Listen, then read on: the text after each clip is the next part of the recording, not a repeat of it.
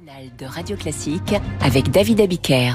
À 7h26, le temps de retrouver David Doucan pour les coulisses de la politique. David Doucan, chef du service politique du Parisien aujourd'hui en France. Bonjour.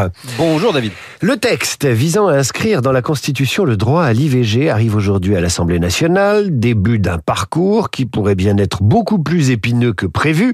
C'est le message qu'a fait passer hier le président du Sénat, Gérard Larcher. Oui, c'est ce que l'on appelle un coup de semonce. Et chasseur expérimenté, Gérard Larcher ne tire que lorsqu'il a une bonne raison. En l'occurrence, une accumulation de ce qu'il considère comme des mauvaises manières. Primo, le fait qu'Aurore Berger ait annoncé il y a quelques semaines que le Congrès, nécessaire pour adopter cette réforme constitutionnelle, se réunirait le 5 mars prochain. Comme si la validation par l'Assemblée et le Sénat d'un texte dans les mêmes termes prérequis pour toucher à notre loi fondamentale n'était qu'une formalité. Larcher, comme Bruno Retailleau, euh, le président du groupe LR au Sénat, n'ont pas du tout apprécié, d'autant que la rédaction choisie par le gouvernement ne convient pas à tous les sénateurs de droite. Aujourd'hui, le projet dispose euh, que la loi détermine les conditions dans lesquelles s'exerce la liberté garantie à la femme d'avoir recours à l'interruption volontaire de grossesse.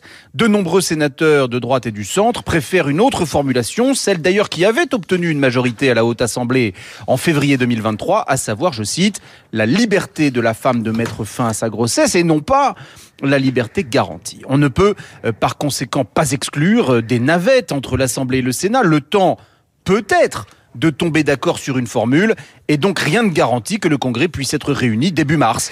Mauvaise humeur de Gérard Larcher qui voulait rappeler qu'en l'occurrence ce n'est pas le gouvernement qui fixe le calendrier mais bien le Parlement. Vous parliez, David, d'une accumulation de, de, mauvaises manières. Il y en a d'autres. Oui, parce qu'il faut comprendre le rappel à l'ordre de Larcher dans un cadre plus large. Sachez que le puissant patron du Sénat n'a pas du tout apprécié le débauchage de Rachida Dati. Larcher ne supporte plus la méthode implacable d'Emmanuel Macron de fissuration de la droite fondée sur la captation de ses personnalités les plus connues une par une.